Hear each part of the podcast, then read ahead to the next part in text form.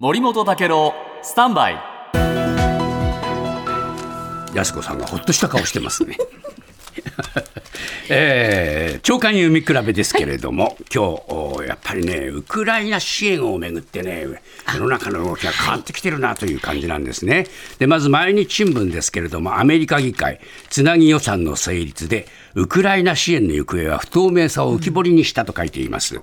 でやはり、えー、共和党の保守強硬派が反対するウクライナ支援をつなぎ予算から除外しました、はい、この問題はまだまだこれから先も火種として残っていくんですね。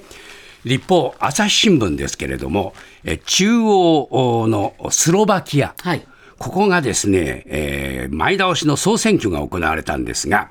第一党に左派スメルというところがなったんですね。このスメルはですね、ロシアに融和的な姿勢を取る政党です。そしてですね、えー、スロバキアっていうのは、ウクライナにミグの戦闘機を供給するなど熱心に支援してきたんですけれども、このスメルはですね、えー、侵攻が長期化する中で支援争点の一つとなっていて、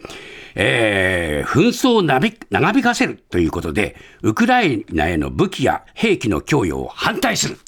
えそれからロシアとの貿易が制限されて自国経済も打撃を受けてるんで、ロシア制裁にも反対、えー、ウクライナの NATO 加盟も反対という、こういうところが出てきちゃったんですね。はい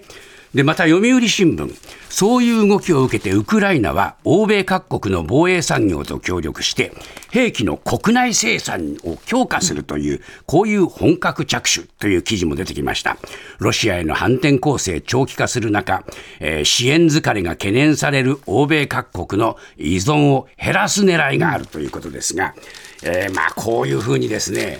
ウクライナは自衛しなきゃならないというくらいですね、えー、世界各国のウクライナ支援への動きが変化の兆しを見せています。